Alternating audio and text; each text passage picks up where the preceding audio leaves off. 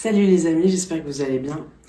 Aujourd'hui, j'aimerais vous parler de Noël. C'est dans quelques jours et j'aimerais que vous puissiez passer les plus belles fêtes de Noël. Euh, quelque chose d'exceptionnel, c'est ça que je vous souhaite. Euh, donc Noël, c'est la naissance de Jésus, le Sauveur ultime, notre Seigneur magnifique. je veux dire, euh, il est né dans des circonstances d'humilité extraordinaire. Et euh, donc c'était à Bethléem, c'était, euh, il est né dans une mangeoire, il n'y avait plus de place nulle part. Et, euh, et à Bethléem, c'est intéressant de voir que Bethléem, c'est un village où on, élevait des agneaux dans le but de les sacrifier. C'était les sacrifices qui étaient donnés ben, dans le temple et on élevait ces agneaux pour être sacrifiés. Donc c'est intéressant de voir que Jésus est né dans un village, lui l'agneau immolé, il est né dans ce village-là. Et un autre fait intéressant, c'est de voir que euh, le jour où il est né, les, bergers étaient dehors dans la nuit euh, avec, euh, avec leurs troupeaux, mais c'est pas un hasard s'ils étaient dehors dans la nuit avec leurs troupeaux, c'est parce qu'ils attendaient la naissance des, des bébés, des agneaux. Et c'est un jour comme ça dans l'année, qui d'ailleurs, euh, ce jour-là, on, le connaît, c'est pas le 24, entre le 24 et le 25 décembre, c'est plutôt autour du 20 mars, c'est le premier du mois de Nissan. Et euh, donc il y a plusieurs faits, si on les regroupe, on peut découvrir que c'est à cette date-là que Jésus est né. Donc c'est pas grave de le fêter le 24-25 décembre, mais c'est intéressant de voir que c'était aussi la nuit de la naissance des agneaux. C'est magnifique c'est Jésus est né la nuit de la naissance des agneaux, c'est une fois par année, hein, c'est pas tous les mois. Et puis il est né dans ce village à Bethléem où on préparait, on élevait les agneaux dans le but de les sacrifier. Et Jésus, c'est l'agneau immolé. C'est celui qui est mort pour nos péchés. C'est celui qui a payé le prix à notre place. Et c'est celui à travers lequel on est sauvé. C'est juste magnifique. Toutes ces, Dieu, il fait jamais rien au hasard. C'est juste magnifique d'étudier ces choses-là et puis de recevoir ce genre de révélation. Il y a encore l'histoire des rois mages que je pourrais vous, vous expliquer en, gros, mais on va pas, euh, c'est pas le sujet.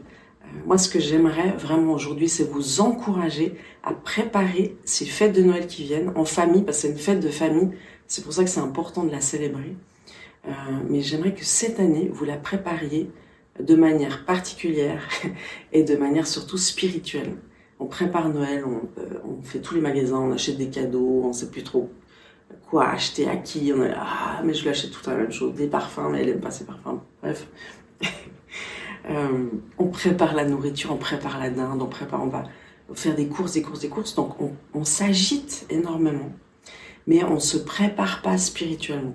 Alors que Noël, ça devrait être l'opportunité d'être un témoignage dans nos familles, de, de, préparer le terrain pour que Dieu touche les cœurs, pour euh, insister encore plus, de prier pour nos familles. Moi, je vous encourage à pas lâcher l'affaire. Continuez de prier pour vos familles, même si ça fait 10 ans, 20 ans, 30 ans que vous priez pour euh, que, que vos parents rencontrent Jésus, pour que vos enfants rencontrent Jésus, pour que vos frères et sœurs rencontrent Jésus.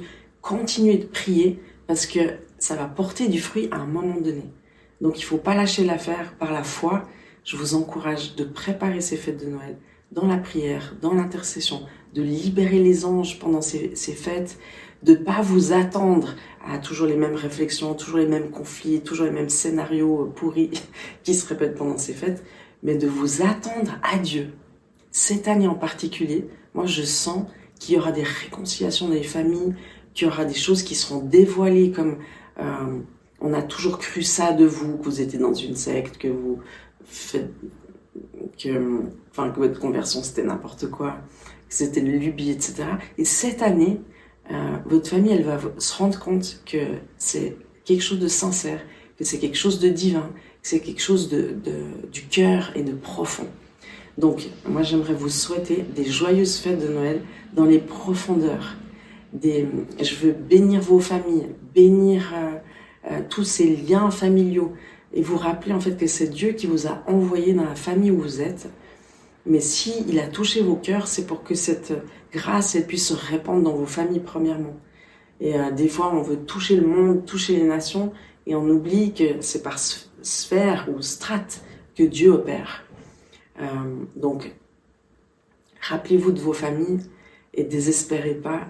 Moi, je prie qu'il y ait une nouvelle espérance qui vienne et que vous puissiez vous dire, ah, j'ai encore un regain de force pour continuer à prier, continuer à espérer que quelque chose se passe.